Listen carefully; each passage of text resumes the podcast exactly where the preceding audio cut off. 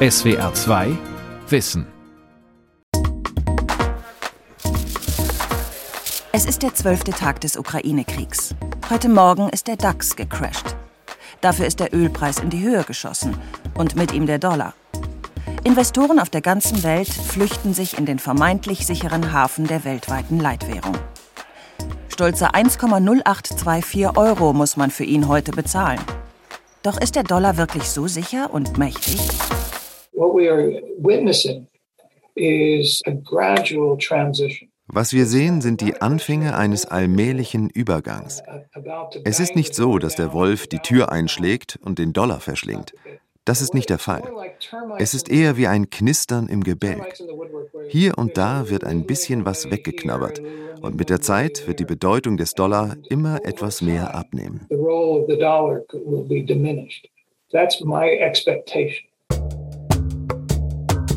Angriff auf den US-Dollar. Leitwährung unter Druck. Von Beate Kroll. Benjamin Cohen lehrte bis 2021 internationale Beziehungen an der Universität von Kalifornien, Schwerpunkt Währungen. Ihr Aufstieg und ihr Fall. Wir wissen, dass jede internationale Währung irgendwann untergeht. Wir haben in der westlichen Welt seit etwa 500 vor Christus Münzgeld. Die früheste dominierende Währung war die athenische Drachme. Es gibt sie nicht mehr. Im 17. Jahrhundert war der niederländische Gulden eine wichtige internationale Währung, heute nicht mehr. So geht es seit jeher. Seit 1944 steht der US-Dollar an der Spitze der Währungspyramide. Er gilt als Almighty, als allmächtig. 60 Prozent der Weltbevölkerung leben in der Dollar-Währungszone. Zwei Drittel der Währungsreserven werden in Dollar gehalten. Der Anteil der in Dollar finanzierten Im- und Exportgeschäfte liegt bei 90 Prozent. Und doch mehren sich die Indizien, dass er den Zenit überschritten haben könnte. Die Überlegung ist gar nicht neu. Also das erste Mal wurden wir sogar vor zehn Jahren vom Finanzministerium schon angeschrieben, darüber eine Studie zu machen. Kerstin Bernoth ist stellvertretende Abteilungsleiterin der makroökonomischen Abteilung des Deutschen Instituts für Wirtschaft. 2021 gehörte sie einem Wissenschaftsteam an, das im Auftrag des Bundesaußenministeriums untersuchte, wie eine strategische Wirtschaftsaußenpolitik von Deutschland und der EU aussehen könnte.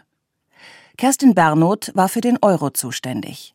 Der Grund ist eigentlich jetzt wieder aktuell, dass gerade das Land, was die Leitwährungen stellt, das ist derzeit die USA, enorme Macht ausüben kann, ihre Interessen durchzusetzen. Das wurde Europa bewusst in den letzten Jahren, das wird jetzt gerade Russland bewusst. Und das heißt, es sind stark geopolitische Interessen auch daran, dass man die Leitwährung stellen möchte oder zumindest mit ihr konkurrieren möchte. Die EU will die internationale Rolle des Euro stärken. In mehreren Programmen ist dieses Ziel erklärt und festgehalten. Im September 2018 warf Ex-EU-Kommissionspräsident Jean-Claude Juncker in seiner Rede zur Lage der Union dem Almighty Dollar den Federhandschuh hin und stimmte das EU-Parlament auf eine währungspolitische Zeitenwende ein. Il est aberrant es ist absurd, dass Europa 80 Prozent seiner Energieimporte im Wert von 300 Milliarden Euro pro Jahr in US-Dollar bezahlt, wenn nur etwa zwei Prozent unserer Energieimporte aus den Vereinigten Staaten kommen. Es ist absurd und geradezu irrwitzig, dass europäische Unternehmen europäische Flugzeuge in Dollar statt in Euro kaufen. Wir müssen das ändern. Die EU steht mit ihrer Kampfansage nicht allein. Bereits 2009 präsentierten Russland, China und Brasilien einen Vorschlag für eine neutrale weltweite Leitwährung, die über den Internationalen Währungsfonds laufen sollte. Russland und China entwickelten außerdem eigene Verrechnungssysteme und vereinbarten stärker in ihren jeweiligen Landeswährungen zu zahlen. Gas- und Öllieferungen verrechnen sie in Euro, jedenfalls bis zum Ukraine-Krieg. Auch die neuen privaten und staatlichen Digital- und Kryptowährungen nagen an der Leitwährung Dollar. Das gilt auch für den in den USA viel diskutierten E-Yuan, die neue digitale chinesische Staatswährung. China's currency is going digital, known as e-Chinese yuan or digital renminbi. China's digital currency is catching on fast. Die digitalen Staatswährungen, kurz CBDCs, treiben die Staaten und Zentralbanken schon seit einigen Jahren um. Erklärtes Ziel ist, die Rahmenbedingungen der globalen Wirtschaft stärker mitzubestimmen. China hat seine digitale Währung am weitesten vorangetrieben. Außerdem arbeitet die chinesische Zentralbank mit den Zentralbanken der Vereinigten Arabischen Emirate und Thailands an einem internationalen Verrechnungssystem für CBDCs. Damit könnte der chinesische Yuan auch als internationale Währung genutzt werden, erläutert Maximilian Mayer, Juniorprofessor für internationale Beziehungen und globale Technologiepolitik an der Universität Bonn. Das ist ein Pilotprojekt, um die Kombination von verschiedenen Zentralbanken auszuprobieren. Das Ziel ist eben Bezahlsysteme zu schaffen, die noch effizienter und einfacher sind. Und die Idee natürlich ist, dass es mit Blockchain einfacher wird und sicherer auch wird. Aber das muss man erstmal beweisen. Die Embridge Projektgruppe ist am Innovation Hub der Bank für internationalen Zahlungsausgleich angesiedelt, dem weltweiten Zusammenschluss der Zentralbanken. Die erste Bilanz der Embridge fiel positiv aus. Allerdings ist der Weg vom Prototyp zum weltweit genutzten System noch weit. Und es ist nicht gesagt, dass China den derzeitigen Vorsprung bei den staatlichen digitalen Währungen und der Blockchain-Technologie aufrechterhalten kann. Der technologische Vorsprung könnte dazu führen, dass selbst wenn man Probleme hat mit China, dass man doch mitmacht, weil kein anderer Akteur so stark diese Entwicklung pusht und auch so da voranschreitet. Das ist aber eine Momentaufnahme. Wenn die Amerikaner und die Europäer sagen, wir geben da jetzt richtig Gas, angespornt sozusagen vom chinesischen Vorsprung und plötzlich mit ihren eigenen äh, Sachen da aufwarten, dann kann es ganz schnell sein, dass das chinesische Netzwerk zerfällt. Die USA haben den digitalen Währungen anderer Staaten lange wenig Beachtung geschenkt. Das ändert sich, auch weil angesehene US-Ökonomen vor der Konkurrenz durch die chinesische Digitalwährung warnen. Bei den privaten Kryptowährungen haben die USA ebenfalls ihre lange praktizierte Laissez-faire-Haltung aufgegeben. Die von Facebook geplante Weltwährung Diem, ehemals Libra, hat die Fed sogar verboten. Die Fed ist die Zentralbank der USA und eine wichtige Instanz auf den globalen Finanzmärkten. Bei Facebook war wirklich eine übergeordnete strategische Überlegung. Es ist möglich, dass Facebook auch sogar auf einer globalen Ebene mit seiner Währung dann Konkurrenz sein könnte zum Dollar. Und das hat die Fed dann unterbunden. Man will auf keinen Fall offenbar, dass eine große globale Plattform, die mehr als zwei Milliarden Nutzer hat, dass die ihre eigene Währung issued. Ein Erfolg des Diem hätte dem Dollar tatsächlich gefährlich werden können. Selbst als der Digitalkonzern zusicherte, den Diem an den Dollar zu koppeln, als Stablecoin, blieb die Fed bei ihrer Entscheidung. Sie weiß, wie sehr das Schicksal der USA vom Dollar abhängt. Dabei hatten sich die Vereinigten Staaten anfangs regelrecht dagegen gesträubt, die Leitwährung der Welt zu stellen, sagt der US-amerikanische Politikwissenschaftler und Autor Benjamin Cohen. Sie hätten die Verantwortung nicht gewollt, die mit einer Leitwährung einhergeht. Die Vereinigten Staaten hatten bis zum Zweiten Weltkrieg eine lange Tradition der Isolation. Daher wollte die US-Regierung nicht, dass der Dollar zu einer wichtigen Währung wird. Und es gab auch keine Unterstützung, den Dollar auf den Märkten zu verwenden. Im Gegenteil, die Regierungspolitik bestand darin, keine Unterstützung anzubieten und passiv zu bleiben. Diese Zeiten sind lange her. Inzwischen überwiegen aus der Sicht der USA klar die Vorteile der Dollardominanz. Die sind an der Frankfurter Börse präsent. Alles dreht sich hier um den Dollar. Auch wenn die Aktienwerte an den Anzeigetafeln hinter dem Börsenjournalist Samir Ibrahim in Euro angegeben werden. Der Dollar kommt bei allem ins Spiel. Wenn man international handelt und Aktienmärkte, generell Finanzmärkte handeln global, dann findet dieser Austausch in US-Dollar statt. In den allermeisten Papieren, die man kaufen kann. Beispielsweise der Ölpreis, das Barrel wird generell in US-Dollar abgerechnet, aber auch der Kontrakt dazu. Also, ich liefere dir in sechs Wochen eine Tankerladung voll mit Rohöl aus Irak. Darüber vereinbaren wir jetzt einen Preis. Weil wir uns vorstellen, in sechs Wochen könnte der Ölpreis da und da stehen. Dann wird dieser Kontrakt, den man miteinander eingeht, in US-Dollar gehandelt. Dass Erdöl in Dollar gehandelt wird, hat für die USA viele Vorteile. Erdöl wird in allen Staaten der Welt gebraucht. Außerdem entfällt das Kursrisiko für den strategisch wichtigen Rohstoff. Egal wie sich der Dollar entwickelt, wenn der Barrelpreis 100 Dollar beträgt, bleibt es dabei. Andere Staaten müssen die Dollar erstmal kaufen, bevor sie an den Ölmarkt gehen. Auch die Länder im Euroraum. Und wenn jetzt beispielsweise der Ölpreis so massiv steigt und Öl ja nun mal in US-Dollar abgerechnet wird, dann heißt das umgekehrt für uns, wenn der Euro so schwach ist, brauchen wir mehr Euro, um die gleiche Summe Öl in US-Dollar zu begleichen. Ähnlich verhält es sich mit anderen Geschäften, die über die Leitwährung als Referenzwährung abgewickelt werden. Das sind sehr viele. Etwa 80 Prozent der internationalen Handelsfinanzierungen laufen über den Dollar. Ein anderes großes Dollarprivileg besteht darin, dass sich die Vereinigten Staaten relativ gefahrlos verschulden können. Das könne man sich vorstellen wie bei großen Unternehmen, sagt Benjamin Cohen. Die zahlten fällige Kredite zurück, indem sie neue Kredite aufnehmen. Und weil sie als kreditwürdig gelten, bekommen sie diese auch. Rollover heißt das Prinzip. Die Vereinigten Staaten müssen die Schulden nicht abbezahlen. Sie müssen nur die Möglichkeit haben, die Schulden zu refinanzieren oder zu verlängern. Die Schulden interessieren auch niemanden, weil die internationalen Akteure, also Zentralbanken, institutionelle Anleger, Exporteure und Importeure, bislang der Kreditwürdigkeit der Vereinigten Staaten vertraut haben. Auf diese Weise haben die USA ein gigantisches Defizit angehäuft. 30,29 Billionen US-Dollar waren es Anfang 2022.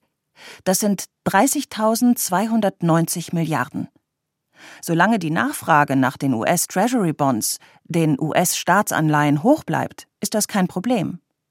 Nach dem Rollover-Prinzip werden fällige Staatsanleihen einfach mit neuen abgelöst. Das verschafft den USA politisch und militärisch einen immensen Spielraum. Wenn die USA beispielsweise einen Militärstützpunkt in Saudi-Arabien errichten, dann müssen sie vor Ort Lebensmittel und diverse Dienstleistungen kaufen. Die US-Regierung kann all diese Dinge bezahlen, indem sie praktisch Dollarscheine druckt. Und die Saudis nehmen die Dollars gerne an, weil sie überall akzeptiert werden. Der frühere französische Finanzminister und spätere Präsident Valéry Giscard d'Estaing hat den Dollar in den 1960er Jahren als exorbitantes Privileg der USA bezeichnet. Solange die USA keine Fehler machen und die Konkurrenz schwach ist, ist dieses Privileg kaum zu verspielen. Weil die USA stark sind, ist der Dollar begehrt. Weil der Dollar begehrt ist, bleiben die USA stark. Trotzdem ist es ein schmaler Grat, auf dem sich die USA mit der Dollardominanz bewegen. Uh, es ist sehr nah an einer Monopolstellung. Und eine Monopolstellung kann gute und schlechte Folgen haben. Auf der einen Seite muss man keine Wechselkursänderungen und so weiter berechnen, aber man kann ein Monopolgut auch missbrauchen. Also Die Fachleute wüssten, dass Monopolisten jederzeit in der Lage sind, ihre Privilegien zu nutzen und zu missbrauchen, warnt Benjamin Cohen. Auf lange Sicht tun sich die USA damit allerdings keinen Gefallen, wenn sie die Leitwährung gegen andere Staaten ausspielen. Viele Absetz- und Emanzipationsversuche gegenüber dem Dollar haben hier ihre Wurzeln. Das gilt auch für die Pläne der EU-Kommission zur Stärkung des Euro.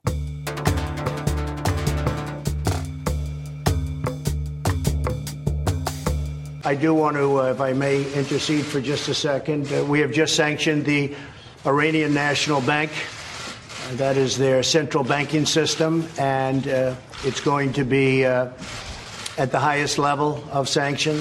Seit den Anschlägen auf das World Trade Center im September 2001 setzen die USA den Dollar verstärkt als sicherheits- und geopolitische Waffe ein. 2018 traf es den Iran.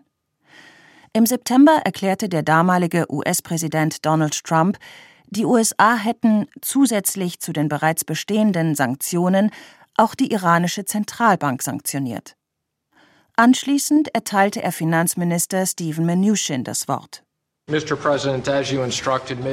President, wie Sie mir aufgetragen haben, setzen wir die Kampagne des maximalen Drucks fort.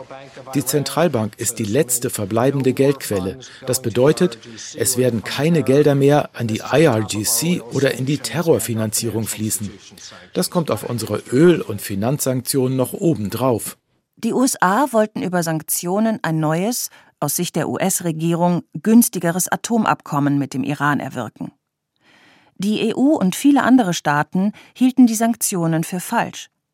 Trotzdem mussten sich die Unternehmen und Banken aus diesen Ländern fügen, weil die USA mit Sekundärsanktionen drohten, was im schlimmsten Fall den eigenen Ausschluss vom Dollarsystem bedeutet hätte.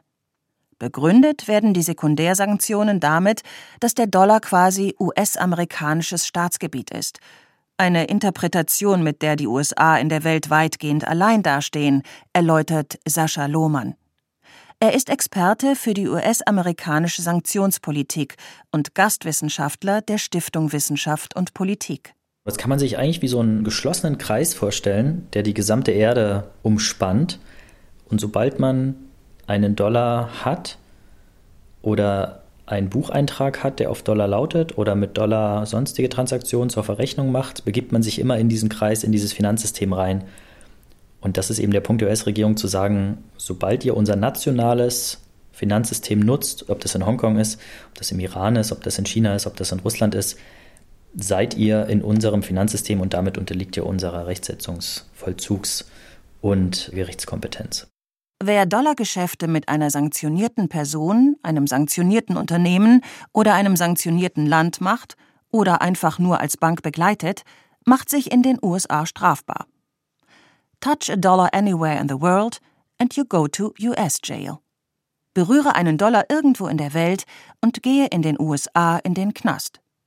Außerdem haben die USA während ihres Finanzkrieges gegen die Terrorgruppe Al-Qaida einen Zugang zum Bankenverrechnungssystem SWIFT erzwungen, auf das sie nach wie vor starken Einfluss haben. Auf diese Weise haben die USA andere Staaten in der Hand. Viele Staaten empfinden die USA zunehmend als arrogant, was auf den Dollar abfärbt. Politikwissenschaftler Benjamin Cohen kann das nachvollziehen. I'm a patriot, I'm a loyal American. Ich bin ein treuer Amerikaner, aber ich muss zugeben, ja, das macht die Vereinigten Staaten arrogant, wobei selbstgefällig es vielleicht besser trifft. Seit der Bretton Woods-Konferenz nehmen die politischen Entscheidungsträger dieses exorbitante Privileg für selbstverständlich. Und das hat durchaus etwas von, wir, die Vereinigten Staaten, können euch, den Rest der Welt, kontrollieren. Die Folge dieser Haltung? Etliche Staaten suchen nach Alternativen zur Leitwährung. So hat Russland seine Dollarreserven in den vergangenen Jahren stark reduziert und stattdessen Gold gekauft. Außerdem gebe es ein eigenes russisches Verrechnungssystem, erklärt Ivan Tkatschew, Leiter der Nachrichtenredaktion des russischen Wirtschaftsmedienkonzerns RBC. The Russian domestic system of financial messaging, which is called SPFS, das russische Verrechnungssystem SBFS wurde 2014 als Alternative zum globalen SWIFT-System geschaffen. Ein SWIFT-Bann allein, ohne zusätzliche Sanktionen, kann die russischen Banken also nicht von internationalen Transaktionen abhalten. Es könnte sie verlangsamen und wahrscheinlich weniger sicher machen, aber nicht vollständig stoppen. Ivan Tkatschew schätzt, dass zu Beginn des Ukraine-Krieges 340 lokale und belarussische Banken dem Netzwerk angehört haben. Diese Zahl ist während des Krieges vermutlich weiter gestiegen. Und es kursiert noch eine weitere Anti-Dollar-Idee in Russland. In Russland vertreten manche die Meinung, dass nach den US-Sanktionen der chinesische Yuan die bevorzugte ausländische Währung der Russen werden könnte, weil der Handel zwischen Russland und China in den vergangenen Jahren stetig zugenommen hat. Auch die Shutdowns und beinahe Shutdowns der vergangenen Jahre und der nicht enden wollende Kampf zwischen den beiden großen US-amerikanischen Parteien, den Republikanern und den Demokraten, kommen bei Investoren, Unternehmen und Zentralbanken nicht gut an. Andererseits sieht es bei der potenziellen Konkurrenz nicht viel besser aus.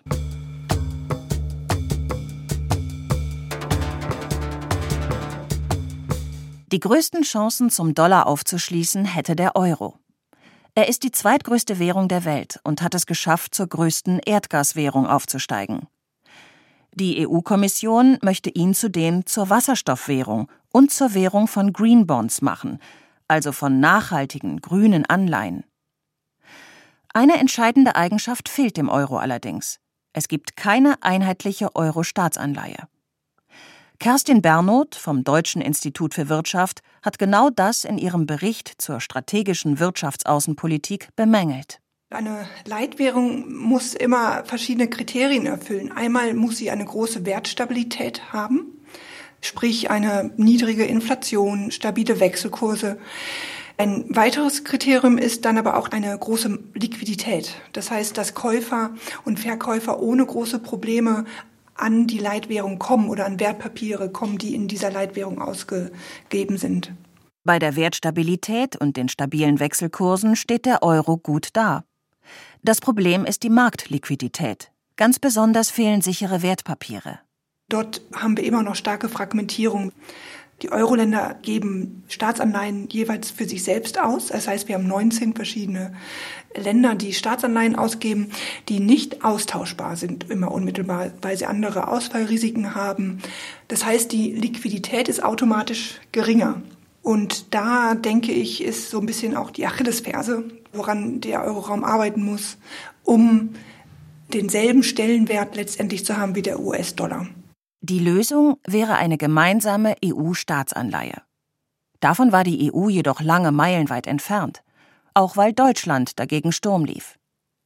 Inzwischen ist die EU dabei, zumindest die institutionellen Grundlagen zu schaffen. Eine wichtige Voraussetzung ist die 2014 abgeschlossene Bankenunion, zu der eine einheitliche europäische Bankenaufsicht und gemeinsame Abwicklungsmechanismen für Banken in Schieflage gehören. Die Kapitalmarktunion, die noch nicht abgeschlossen ist, soll den europäischen Kapitalmarkt vertiefen und vergrößern.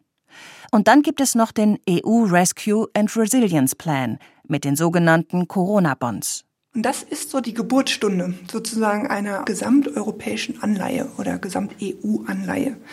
Und das ist natürlich extrem attraktiv für internationale Anleger. Für Kerstin Bernoth sind die Corona-Bonds ein riesengroßer Schritt. Auch ihr spanischer Kollege Manuel Sanchez von der Universität Valencia freut sich über die neuen aus der Krise geborenen Wertpapiere. Der Ökonom und Währungsexperte hat früher in der EU-Kommission gearbeitet. Die Corona-Bonds sind eine Chance, eine Chance für Europa, vorwärts zu gehen und die Schulden zu vergemeinschaften. Ich bin absolut sicher, weil wir in einer Win-Win-Position damit sind. Es gibt nichts zu verlieren. Wir werden einen sicheren Vermögenswert haben und auf Augenhöhe mit dem Dollar sein. Manuel Sanchez hält den Prozess, dass der Euro mit dem Dollar gleichziehen könnte, wenn es erstmal eine ausreichende Menge Staatsanleihen gibt, für unstoppable, für unaufhaltbar. Sein Ziel ist allerdings nicht, den Dollar als Leitwährung zu ersetzen. Sanchez setzt vielmehr auf ein multipolares Weltwährungssystem mit mehreren starken Währungen. Das reduziere die Risiken, sagt er. Wenn man nur eine Währung hat, muss man sie notwendigerweise erhalten. Auf den Dollar bezogen heißt das, dass die Leistungsbilanz der USA ständig im Minus sein sollte, es also einen Importüberschuss geben muss. Denn nur indem die Exporteure in Europa und anderen Ländern Dollars erhalten, bleibt die Währung liquide. Das schafft ein Problem. Dass bei der Überschuldung der USA eines Tages ein Kipppunkt erreicht sein könnte, fürchten auch andere Ökonomen.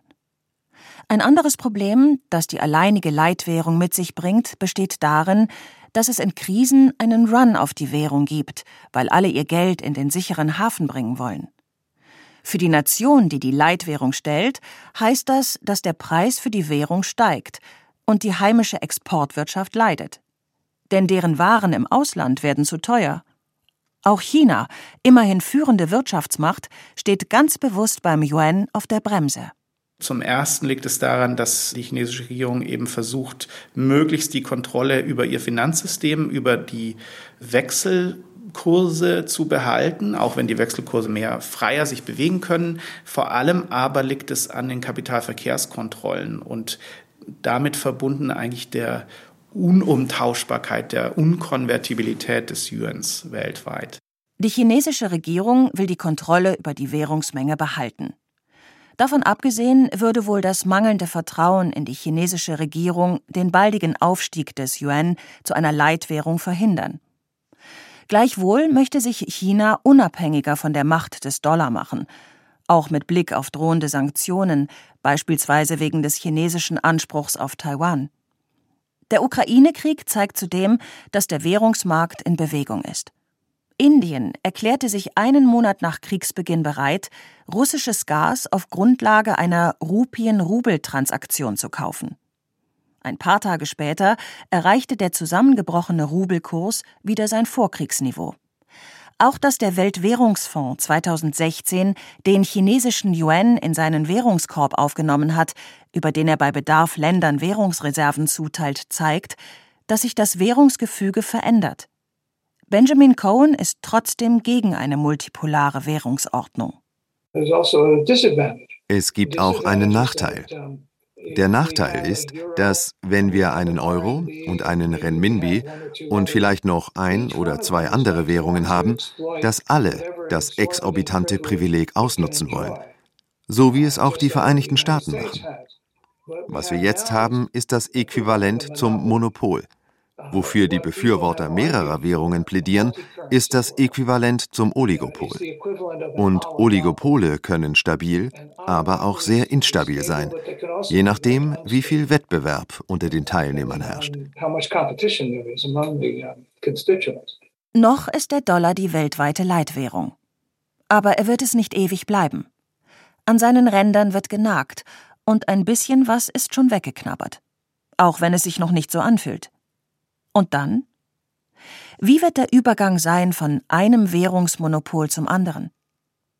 Leider habe auch er keine Kristallkugel, sagt Benjamin Cohen, aber es steht außer Frage, dass es aus globaler oder systemischer Sicht besser ist, die Beziehungen zu anderen Währungen zu managen als zu versuchen, all diese exorbitanten Privilegien zu bewahren. Aber sagen Sie das mal den Politikern. Sie wollen diesen Vorteil. Sie wollen ihn so lange wie möglich behalten. SWR 2 Wissen Angriff auf den US-Dollar.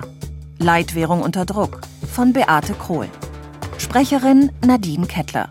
Redaktion Sonja Striegel. Regie Andrea Leclerc. Hallo, wir sind Lukas Meyer-Blankenburg und Sonja Striegel. Lukas ist Redakteur bei SWR2 Wissen. Sonja ist Redaktionsleiterin. Wenn dir der Podcast SWR2 Wissen gefällt, dann stimm doch ab für uns beim Deutschen Podcastpreis 2022. Das Publikum, also ihr, dürft euren Lieblingspodcast wählen in vier Kategorien. Und eine davon ist Wissen. Auf der Internetseite deutscher-podcastpreis.de slash audience-award slash wissen findet ihr uns unter dem Buchstaben S. Oder Lukas anders gesagt, auf der Internetseite deutscher-podcastpreis.de ein bisschen runterscrollen, beim Publikumsvoting auf Wissen klicken und dort unter S wie SWR2 Wissen für uns abstimmen. Stimmt ab für uns bis 8. Mai. Euer Team von SWR2 Wissen. SWR 2 Wissen. Manuskripte und weiterführende Informationen zu unserem Podcast und den einzelnen Folgen gibt es unter swr2wissen.de.